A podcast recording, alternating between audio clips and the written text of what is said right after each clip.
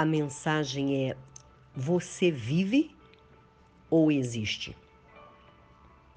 Será que viver e existir é a mesma coisa? O filósofo René Descartes disse: penso, logo existo. Ele queria chegar ao conhecimento absoluto. A única coisa que ele não podia duvidar era do seu pensamento. Ou seja, é certo de que enquanto ele pensa, também existe. Ele acreditava que a dúvida e a razão humana possibilitam o conhecimento verdadeiro. Mas será mesmo que somente pelo ato de pensar o ser humano existe? Quando você apenas vive, você cumpre uma trajetória. Nasce, cresce, constrói algo ou não e morre.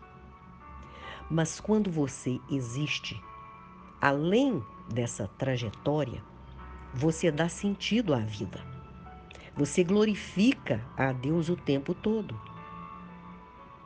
Em Romanos, no capítulo 8, no versículo 29, diz assim: Porquanto aos que de antemão conheceu, também os predestinou para serem conforme a imagem de seu filho, a fim de que ele seja o primogênito entre muitos irmãos. Ou seja, temos um objetivo em nossa existência: crescer espiritualmente, o que é bem mais difícil do que materialmente. Através de uma vida voltada para aquilo que Deus quer de mim, justifica a minha existência. Este é o propósito. Eu preciso glorificá-lo, fazendo-o conhecido. Meu proceder, minhas atitudes irão refletir se tenho ou não o caráter de Cristo. Este é o alvo maior. Vamos pensar juntos aqui.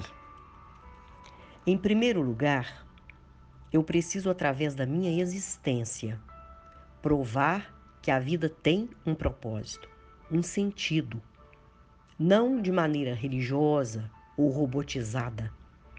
Minhas ações precisam ser orientadas. Não posso viver para ser famosa, conhecida, mas preciso, através da minha vida, revelar Deus ao mundo. Segundo, eu preciso de uma mudança interna, rever meus conceitos, minha maneira de agir meu modo de pensar, de falar.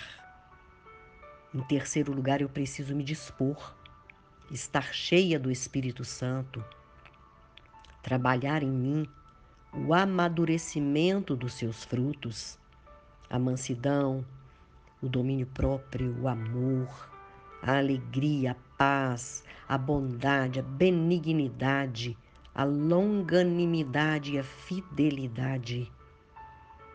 Quarto, eu preciso me dispor ao trabalho, dando frutos, semeando a palavra de Deus nos corações, ser um auxiliador ou uma auxiliadora, amando ao próximo, ajudando a levar as suas cargas, caminhando junto, acompanhando, aconselhando, orando, sendo útil.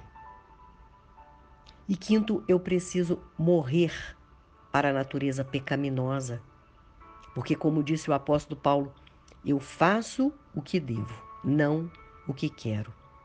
Não deixar a carne me dominar, mas guiar, ser guiada pelo Espírito Santo de Deus, agindo conforme ele determina.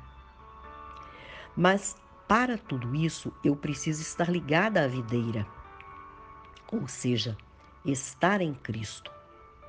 Em João, no capítulo 15, versículos 4 e 5, está escrito: Estais em mim e eu em vós.